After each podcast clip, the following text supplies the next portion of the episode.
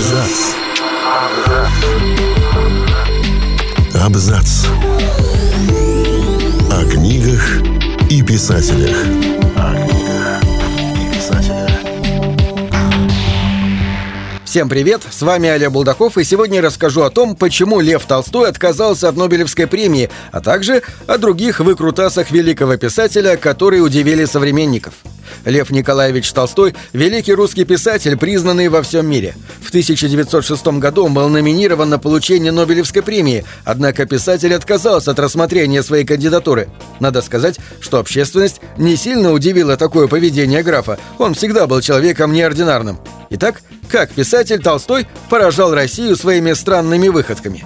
Лев Толстой не всегда был мудрым старцем, который пропагандировал бесконфликтное существование и смирение. В юности и в молодые годы он отличался прямолинейностью, категоричностью, а иногда и грубостью. Случались конфликты. Например, однажды Толстой поссорился с Тургеневым. Окончательно писатели поссорились, когда вместе гостили у Афанасия Фета. Именно Фета писал причину ссоры. Ею стал рассказ Тургенева про гувернантку дочери, которая заставляла девочку штопать одежду нищих. Толстой посчитал, что здесь слишком много пафоса и показухи, и, не сдерживаясь, высказал все это Тургеневу. Конфликт чуть не перерос в драку. Тургенев пригрозил ударить Толстого по лицу, а Лев Николаевич ответил вызовом на дуэль. К счастью для российской культуры, поединок не состоялся, так как Тургенев извинился перед Толстым. Отношения писателей были испорчены. Снова они встретились почти через 20 лет, когда Тургенев посетил Ясную Поляну. Лев Толстой добровольно принимал участие в переписи населения, которая проходила в Москве в 1882 году. Причиной было любопытство. Графу очень хотелось посмотреть, как живут в Москве люди, увидеть своими глазами нищету, а тем, кто особенно нуждается, помочь делом и материально. Поэтому в качестве своего участка он выбрал самый неблагополучный и сложный, недалеко от Смоленского рынка, включающий проточный переулок. Там находилось большое количество ночлежек. Толстой ставил перед собой цель провести социальный анализ. Но не только это. Он действительно хотел заняться благотворительностью, собрать финансовые средства и оказать помощь нищим.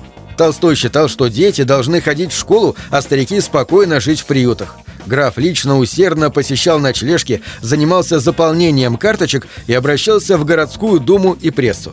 Труд не был бессмысленным. Толстой написал статью о переписи в Москве и «Так что же нам делать?».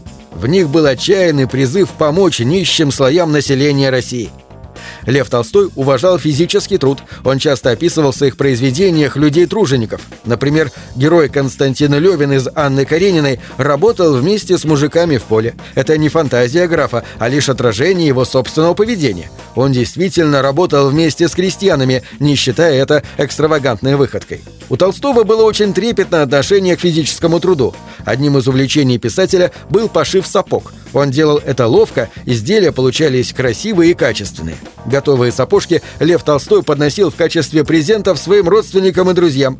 Также он с увлечением косил траву, был знаком с профессией пахаря. Крестьяне с любопытством наблюдали за тем, как барин работает, словно обычный мужик. А вот жена писателя не одобряла таких увлечений и часто расстраивалась. Чем старше становился Толстой, тем меньше его интересовал быт. Аскетизм стал принципом его жизни. Лев Николаевич трудился наравне с крестьянами, спал на полу и до холодов не носил обуви. Так он выражал свою связь с народом. Лев Толстой был физически сильным человеком, и немалую роль в этом сыграла любовь к спорту. Он считал, что люди, занимающиеся умственной деятельностью, должны обязательно физически развиваться. Толстой обожал ходьбу. Когда ему было 60 лет, он пешком ходил из Ясной Поляны в Москву. Нравилось графу кататься на коньках, также он ездил на велосипеде, скакал на лошади, плавал и не представлял себе, как можно начать день, не занявшись физическими упражнениями. Но не только спорт увлекал Льва Толстого. Ему очень нравилось преподавать. Педагогика была его страстью. В Ясной Поляне он организовал школу для крестьянских детей. В ней он использовал интересную, можно сказать, инновационную систему обучения. Основой было свободное воспитание, а не строгая дисциплина. Детишкам разрешалось сидеть, как им нравилось, а обучение велось свободно, без программы. При этом результаты занятий были впечатляющими. Лев Николаевич также выпустил несколько детских книг, среди которых была азбука. Жизнь писателя омрачил конфликт с православной церковью. Последние 20 лет граф провел в разочаровании церковью, отрицая православные догматы. Толстой позволял себе критические высказывания про духовенство, сомневался в авторитете церкви, говорил, что религия требует более широкого понимания. После того, как прошла серия публикаций на эту тему, Толстой был отлучен синодом от церкви. Это произошло в 1901 году. Узнав о том, что Российская Академия Наук выдвинула его кандидатом на Нобелевскую премию по литературе 8 октября 1906 года, Лев Толстой попросил не присуждать ему эту премию. Писатель направил письмо финскому коллеге Арвиду Ярнифельту, в котором попросил своего знакомого через шведских коллег постараться сделать так, чтобы ему не присуждали этой премии. Ярнифельд выполнил это поручение и премию дали итальянскому поэту Джозе Кардуччи, имя которого сегодня мало кому известно. Толстой был доволен, что премию ему не дали. Он объяснил, что это избавило его от большого затруднения распорядиться этими деньгами, которые, как и всякие деньги, могут приносить только зло. А во-вторых, это доставило мне честь и большое удовольствие получить выражение сочувствия со стороны стольких лиц, хотя и незнакомых мне, но все же мною глубоко уважаемых позже написал Толстой. Кстати, Лев Толстой номинировался на Нобелевскую премию по литературе четырежды в 1902, 1903, 1904 и 1905 годах. Когда писателю исполнилось 82 года, ему пришла в голову идея стать странником. Он пишет прощальное письмо жене Софье, в котором говорится о том, что ему постыла роскошь, что он желает провести последние дни в тишине, в полном одиночестве. Толстой уходит из Ясной Поляны, взяв с собой личного врача Маковицкого. Никаких целей он не преследует, а просто передвигается по России – Граф посещает монастыри, заезжает в Козельск, потом принимает решение навестить племянницу, проживающую на юге, и затем переместиться на Кавказ.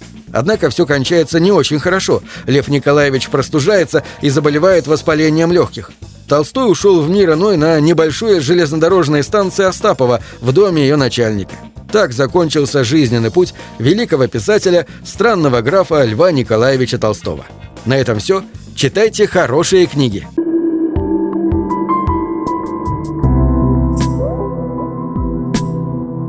Книги — это двери, что выводят тебя из четырех стен. С ними ты проживаешь другие жизни, а свою умножаешь в тысячу раз. Тысячу раз.